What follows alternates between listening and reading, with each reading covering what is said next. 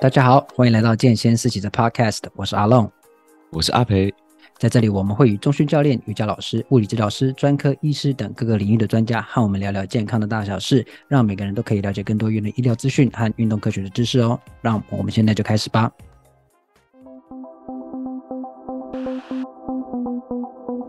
现在是不是越练越快啊？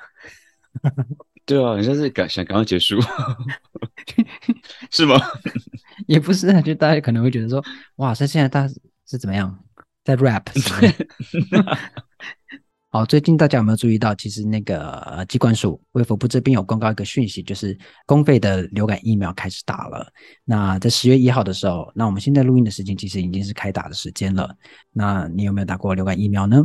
那他公告的是那个公费医疗有十个身份的人啊，就是呃，你要是医师人员啊，或是防疫相关的人员啊，六十五岁的长者啊，或是安养机构的工作人员，或是被照顾者啊，六个月以上的幼儿，或者是还没有进入小学前的幼儿，其实还有国小、国中、高中、高职、五专一到三年级的学生，其实都有。嗯、那有十个身份的话，如果你有想知道自己有没有在这个公费流感里面的身份的话，可以到啊机关署的网站上去查询，有十个身份，嗯、那看你是不是符合这个呃公费流流感疫苗的身份。那主要是今天呢，因为我个人不是不太认识流感疫苗，也不认识流感，嗯、所以自己也没去打。所以今天阿又要利用阿北医师的时间来了解说流感是什么，那为什么那么重要，甚至严重到说我们要来打疫苗，而且它是每年都要打嘛，对不对？哦，对啊，没错。对，所以今天就这一集就聊聊。流感跟流感疫苗，嗯，啊、首先呢，阿佩医师，嗯，虾米是流感，你觉得呢？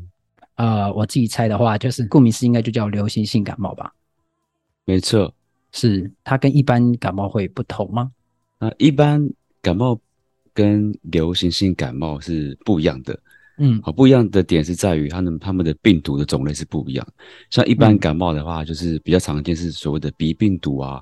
或是呼吸融合病毒等等，嗯、流行性感冒呢，就是流感病毒，哦，所以他们的那个病毒种类是不一样的。流感病毒它其实有很多型啊，基本上有 A、B、C、D 型，只有两种哦，两个形式会有造成一个呃流行的，就是 A 型跟 B 型的病毒。所以我们在呃打的疫苗就是主要是预防 A 型跟 B 型这两种亚型的流感病毒。好，在你解释之前，我一直以为。流行性感冒就是可能在某个期间特定的一般感冒突然很流行，就叫流行性感冒。原来不是，它是从本身感染的那个病源就是不一样的。对，所以呃，那在症状上，除了它跟一般的感冒不同，因为刚刚还有讲到 A、B、C、D 型嘛。呃，流感跟一般的感冒，它们的症状其实大同小异，但是流感比较常见高烧。哦，特别是高于三十八度以上的发烧，那一般感冒其实有时候就是没有发烧了，就单纯是呼吸道的症状。流感就是除了发烧之外呢，好，可能肌肉酸痛。其实这两个、嗯、发烧跟肌肉酸痛，就是跟一跟一般的感冒比较不一样的。是、哦，所以一旦在诊间就是有病人有呼吸道的症状，然后如果他有高烧的情形，加上肌肉酸痛的话，嗯、我们这时候就要怀疑他可能有流感病毒的感染。是。那一样是要像那个我们呃新冠检测一样，就是要去医疗院所去检测才会确诊，自己是没有办法判断。流感真的要，因为流感有快筛嘛，就是跟我们新冠是一样的。嗯、那快筛的那个准确率其实才六到七成而已，所以我们现在临床上就是针对诊断流感的，主要是以就是临床症状，如果医师判断是符合流感的话，它就是流感。哦，对，就是以临床症状为主这样子。好，反正就是大家去。呃，医疗院所，当你发现自己有全身有发烧，然后又有全身肌肉酸痛的时候，就要特别注意，然后去赶快看医生，让医生帮你判断你有没有流感。嗯、那再来是跟这个为什么要分 A、B、C、D 呢？是这四个症状是不一样的吗？哎、欸，其实很难吗？因为不是，因为病毒株就很多型的、啊，比如像 HPV 也有很多型，哦、然后新冠也有很多型，嗯，那流感病毒也有很多型。OK，就是比较常发生在人类身上，那造成流行就是 A 型跟 B 型，就像那个流感那个新冠病毒是 Omicron 啊、阿尔法、贝塔那，是嗯，那种亚型，那 CD 型就是不同结构的流感病毒，但是可能就是发生率高，所以大家比较要注意的就是啊、呃、A 型跟 B 型嘛，对，这是我们现在疫苗要特别去防范的病毒株。就是刚刚讲，它虽然是发烧或是全身性的酸痛，它会很严重吗？那像我们之前二零二零年那个新冠疫情开始爆发的时候，是包括一直到 Delta 的那个病毒株，那个是很严重的，就是把那个致死率是很高的。那流感呢？流感也是吗？其实流感跟新冠一样，他们就是跟一般感冒病毒不一样。嗯、一般感冒病毒基本上不会造成并发症，就是几率非常非常低。嗯、但是流感跟新冠的话，它就会有一定的几率会造成严重的并发症。嗯，哦，就可能至少有一到两趴。嗯，那其实就是流感性跟新冠一样，就是如果呃严重并发症就是会造成肺炎，然后肺炎的话就是要住院嘛。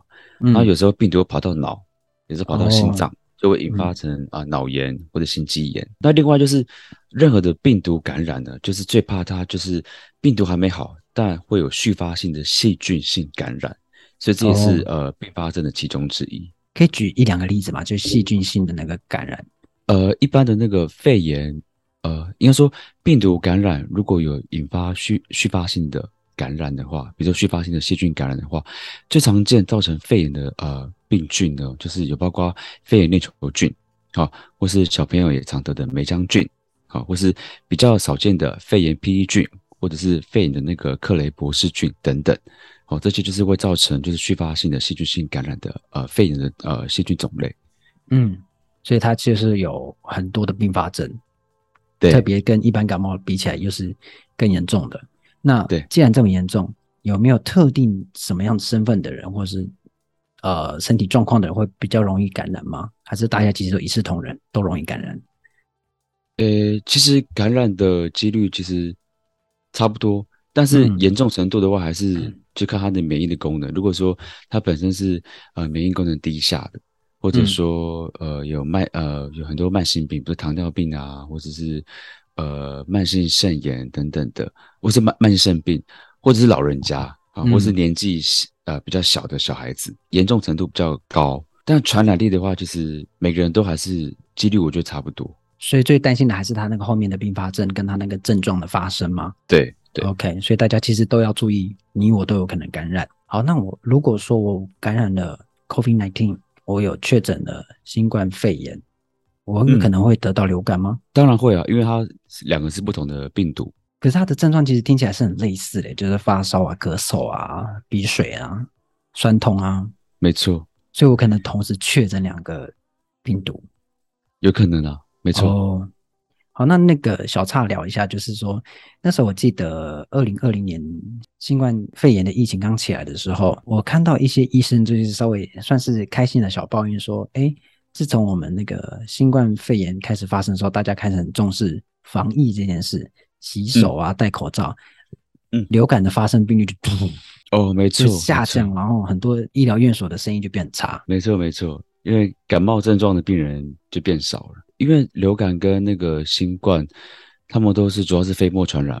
嗯，那如果我们戴口罩啊，或是一般的那个呃卫生的措施都有做好的话，其实两个都基基本上都可以防防护。是，但其实你得新冠不代表就是不会得流感，这两个都要做好预防。但回应你刚刚讲，就是 COVID-19 疫情这期间，这个流感的患者比较少嘛，然后一般感冒的人也比较少。嗯，但就是因为这样子，就是更需要打流感疫苗。这几年得到流感人变少了啊，因为我们附近的人比较少得到流感，对于流感病的免疫力都下降。所以当这一波 COVID-19 的疫情趋缓的时候呢，那就是其他病毒的时代了，就有可能流感会又再次爆发，但或许不会像之前。这么严重，因为之前还是会有零星的社区型的那个流感的那个传染，因为我们现在就是大家还是会戴口罩，还是会惯性的戴口罩，还是有些保护力了。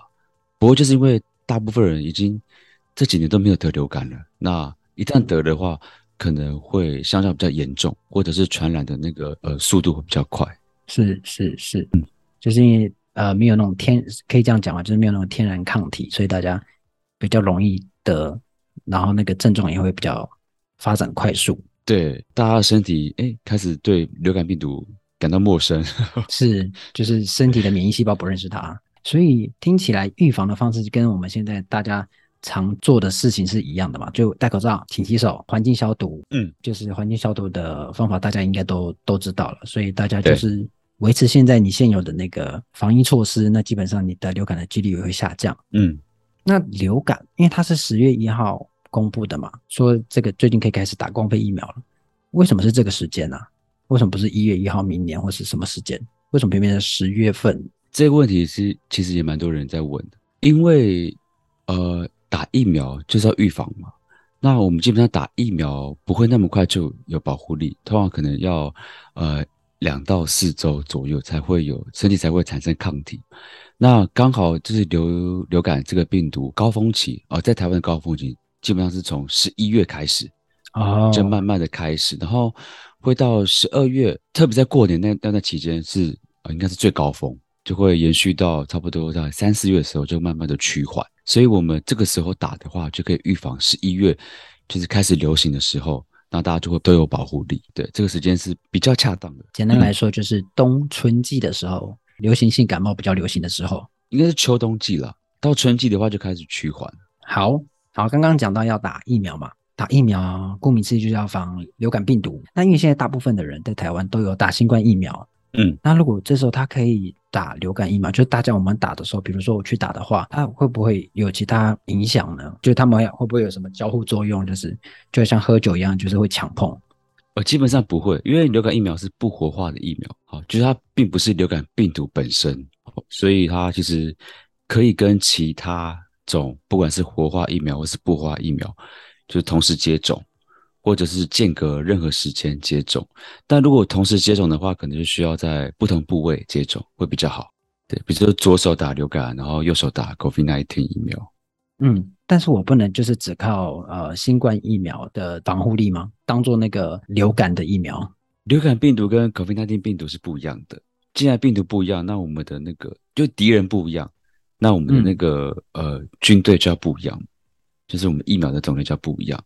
流感有自己流感军队，COVID-19 有自己的军队，所以他们你不能说打 COVID-19 疫苗就可以防所有的其他的病毒，是，所以是不同的病毒，我们就要打不同的疫苗。所以如果各位你想要说透过那个新冠疫苗就想要打天下的话，可能不行哦，你还是要打流感疫苗哦。这个换句话说啊，如果说你有得过，这个看到有些人会在问，就是你有得过呃新冠病毒，你有确诊的 COVID-19 的确诊。嗯你还是要打流感疫苗，我们要准备不一样的军队，他要面对不同的敌人。对，那打流感疫苗的副作用是跟呃 COVID-19 疫苗的副作用是一样的吗？其实打疫苗的副作用都差不多。那基本上最常见的还是这个注射部位的局部酸痛，然后任何的起疹子啊，或者是轻微的发烧或轻微的肌肉酸痛，就是会有那种的那个病毒的症状，但是那个症状稍微轻微。简单来说，应该是这样子。其实打各种疫苗最担心就是过敏的反应了，就是还是建议叫大家注射完之后要在那个呃医疗单位，好，就是可能休息休息个至少十五分钟到半个小时，嗯、就是比较好的。就是因为过敏反应会在短时间内就会发生，所以当下医师或护理员就可以马上帮你做一些措施。对，没错。那我可以这样理解吗？就是说，因为像流感疫苗，其实很多年都在打了嘛。嗯。那 COVID-19 的疫苗其实是刚出来的，所以大家会担心那个安全性。嗯、所以相对来讲，是不是呃流感疫苗是比较安全性是比较高一点点的？我不敢说安全性比较高了，但是因为流感疫苗它那个出现已经有一阵子了嘛，我想新冠疫苗还就是算是算是新的疫苗，嗯，所以比较。久的疫苗，他们各个厂商制造流感疫苗的那个流程啊，或者说就是研究都已经很足够了，所以我觉得相较、嗯、如果以这样子去讲的话，相较相较新冠疫苗，呃，可能会比较安全一点。好，所以大家就安心的去接种疫苗是没有问题的。对，好，那接下来要问那个机关所这边给的资讯是要打四价，政府讲的是四价，现在讲的是打公费。那公费的身份里面有十个身份去打嘛？嗯，那像我我这样看的那个身份别，我不在这个里面，对，所以我就可以去打自费的吗？对，没错。但是呃，现在没办法提供自费的，因为我们现在的量的话，还是先给公费的那个接种对象打，是，然后打完之后哦、呃，如果这些对象的接种率有到一个一个阶段的话，就开放自费的。啊啊啊！是施打的目标有吗？其实我查不到，就是说，比如说我们之前在那个新冠疫苗的施打时候，大家就希望可以达到就是百百分之八十以上嘛，甚至要求到百分之九十以上。流感呢，也是吗？希望达到九十。流感好像没有特别的数字，但是我记得往年都是希望，嗯、呃，至少接种率有至少五成以上，要五成。差不多，我记得数字是差不多是五成，就是不需要这么满就可以达到社区的保护力。OK，所以等到大概这个五成六成大家都有打到之后，才会开放起给自费的人打。对，我这边补充一点，我那个资料上面有写，就是在十月一号公布的是这个十个身份的人打嘛，比较急需的人。嗯，嗯那十一月十十一月一号，他是五十到六十四岁没有高风险慢性病的成人可以开始打公费疫苗。对，我一我一样不在这个里面了，不过还是我们还是要再等一下嘛，对不对？没错，就是我觉得应该等第二阶段打完之后，疫苗的量还足够的话，就会开放就是自费的。那因为公费这边打的是市价，那打自费有的还要特别选吗？哦，市价是最高价的。那目前的不管全世界或者说国内的话，基本上都是市价了。嗯，是对，好像记得从一零八年开始。就是疫苗都全部都四价，就，以前还有三价，然后现在就四价。OK，反正就大家不用烦恼这个了嘛，就是去打就对了。对，不用这边说我要打几价几价的，反正就四价给你打，你就打。没错。好，那再来是我在搜寻资料的时候有看到有人问这一题，他说流感疫苗里面其实含甲醛的成分，那这个部分可以请阿培医师跟我们解释一下，它有这个安全性，我们是不是要特别的注意？其实。疫苗含甲醛是还蛮常见的，其实因为甲醛的那个功能就是让这个疫苗啊，这样比如说疫苗是使用病毒去去研发、去制造的，嗯、那甲醛就是去把这个病毒把它去活化，好，嗯、或者说是让就是因为在培养的过程当中可能会有些细菌的呃产生，那也要把这个细菌把它去毒性这样子。那是其实因为甲醛有这样的功能，所以在制造疫苗的过程当中。会需要甲醛这样子的成分去协助，嗯、对，但会在过程当中甲醛会慢慢的稀释，呃，它的成分就含非常非常微量，那个微量的剂量其实会低到它其实对人体是没有伤害性的。就算这样讲，大家还是会很担心说，哎，我现在打了甲醛甲醛到身体里面，当然还会担心。嗯、有些流感疫苗含有微量甲醛，那有些疫苗就是不含甲醛的，那其实都。嗯对身体没有太大的影响，对，那也是也符合，就是卫福部的啊、呃、食品药物管理署，他们有呃审核，然后有通过，所以都算是安全的疫苗。是，所以简单来讲，因为因为很微量，所以对人体是无害的啦。对对，所以大家不用担心，因为流感也打了很多年了，所以、嗯、OK，或许有些人也会特别的注意有诶有甲醛，会担心，所以。阿培医师刚刚也有讲，就是其实不用担心，那个其实是非常微量的。接下来一定要问啦，那阿培医师那边开始打了吗？欢迎来我的诊所培力家诊所预约。就是我们目前不是每天都可以实打了，就是我们会一个时段啊，专门就是呃帮病人试打流感疫苗。反正就是先预约。对，没错，可以打电话打电话过来，或者是 LINE 的那个官方账号询问。对，我们会放链接给你们在下面哈。大家就可以去预约。如果各呃朋友们，你是在那个三重地区的朋友的话，你可以考虑去阿培医师那边打疫苗。嗯，对。但要提醒哦，就是我们现在只有提供公费疫苗。最近有些年轻人有在问，可不可以打自费疫苗？但是我们诊所目前是只提供公费疫苗。所以你如果不在这十个身份的，应该也不用太急啦。对，就是、稍等一下。对，把你的那个防护工作做好。嗯，先做这一块。那先让比较需要的人先打，嗯，所以大家先不急，先做好自己的防护工作，我想这是足够的啦。因为二零二零年那边那一年就是一个很好证明嘛，那一年就是流感人数超少。好，那其实今天这集 podcast 就是跟大家认识一下流行性感冒跟这个疫苗，嗯、这样听完其实就要去打了，因为我自己没有打过，但也很庆幸的没有得过。好啦，那这一集就让大家了解一下。流行性感冒跟疫苗喽，那到你的时候就去打，那疫苗就不用挑了，反正就那几种，重点是让你的身体有防护力喽。没错，那今天节目就到这里喽。如果你喜欢这个频道，记得追踪我们。如果你有任何的问题或想了解更多的主题，都可以到我们的脸书或 IG 私信给我们知道，相关的链接我都放在资讯栏里喽。那我们就下次见喽，我是阿龙，我是阿培，拜拜，拜拜。